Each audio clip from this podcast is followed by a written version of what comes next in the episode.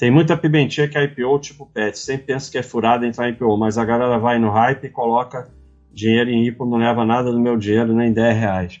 É, mas pimentinha é, é isso. E uma coisa que eu esqueci de falar, porque o pessoal vai vir com essa. Né, o pessoal que gosta de estimular a própria burrice vai vir com. Ah, então toda empresa já foi IPO. É óbvio, né?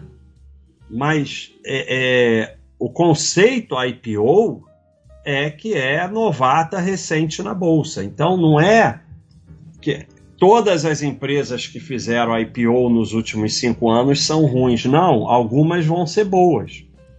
Quando a gente entender quais são boas, a gente pode investir nelas.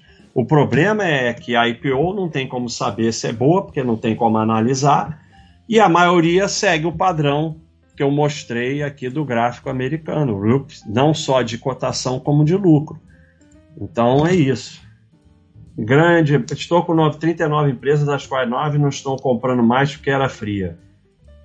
30 empresas é diversificar demais? Não existe diversificar demais. Diversificar demais é um conceito é, acadêmico que não tem nada a ver com o mundo real.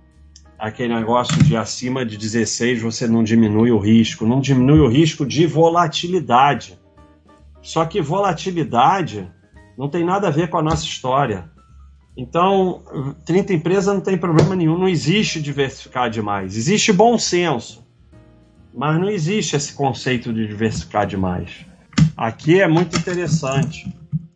Aqui é, é a probabilidade de você pegar uma Tembager, né, uma dessas VEG, droga raia da vida. Quanto maior a empre mais empresas, maior a probabilidade.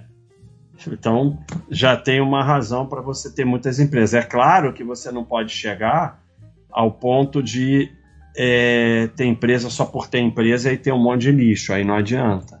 Se você tem duas empresas, o risco de erro é 50%. Se você tem 10, é 10%. Se você tem 20, é 5%. Sendo que a chance de pegar uma VEG, uma droga raia, aumenta. Então você diminui o seu risco, aumenta a chance de pegar uma Trimberger. Sem resposta vaga de vai dar rolo. Qual o risco de alugar ações no Brasil? Não tem dinheiro de graça, ainda que seja pouco. É, não tem um risco grande, por isso que o dinheiro é pequeno é, existe o risco de não te devolverem as ações. E aí entra no rolo aí da Bovespa e tal. Existem alguns riscos de rolo com dividendos, de desdobramento, você pode ter algum pequeno prejuízo. Tem a, a complicação do imposto de renda.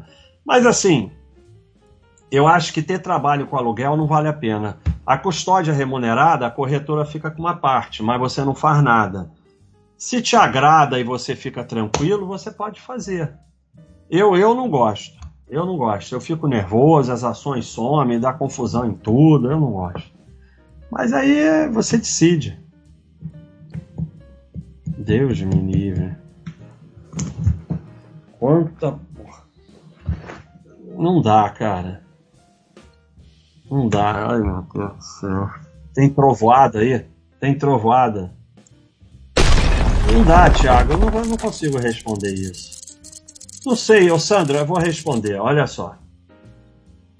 A primeira vez que eu fui falar de trade, eu estava conversando com um cara e eu perguntei para ele: Ah, como é que eu aprendo trade? Aí ele falou: Tanto faz. Eu, tanto faz por quê? Não perde seu tempo em aprender, você vai perder todo o dinheiro, então vai lá fazer qualquer porra que tanto faz. Então, você, você aporta por mês é, o quanto você quer perder por mês. É isso, simples.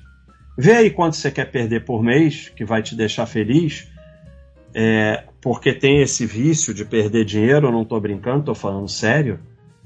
O viciado é viciado em perder dinheiro, então vê, vê quanto que perder vai te deixar feliz sem transtornar a sua vida. Você pode perder 200 reais por mês, então você bota 200. Mas 200 é pouco, você quer perder 500, bota 500. É muito, bota menos. Então, vê quanto você pode perder por mês e bota. É isso. Qual o caminho mais viável para conseguir um segundo passaporte? Por onde começar? não tenho parentesco nem ascendente de outro país. Então, só através de é, alguns países que você compra imóvel investe dinheiro, Portugal é um deles. Estados Unidos é muito caro, né? Estados Unidos é negócio de um milhão de dólares. Mas Portugal você pode ver, é, tem uma forma de conseguir comprando imóvel lá, investindo algum dinheiro, é a única forma que você pode conseguir.